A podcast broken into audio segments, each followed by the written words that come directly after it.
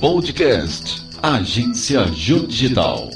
Uma das consequências da crise econômica é a queda no poder de compra da população. Os altos índices de desemprego fazem o consumo diminuir apesar da baixa inflação dos últimos anos. Os efeitos são visíveis nas feiras de Campos do Jordão, como a Feira do Círculo Operário, que ocorre todas as quintas-feiras pela manhã. Segundo o feirante José Valdir Alves, que está há 35 anos na área da agricultura, a diminuição nas compras é recente. Diminuiu a venda, diminuiu drasticamente, né?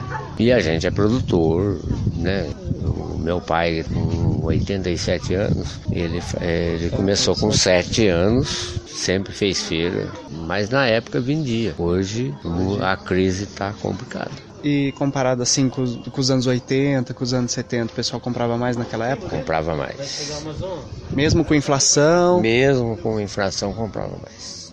Ele também explica que uma das dificuldades deste mercado é o foco nos grandes produtores por parte do governo. O pequeno agricultor está sufocado, porque o pessoal está dando muito valor para o pessoal que planta soja, planta milho, planta. Mas não dá muito valor para o pequeno, não.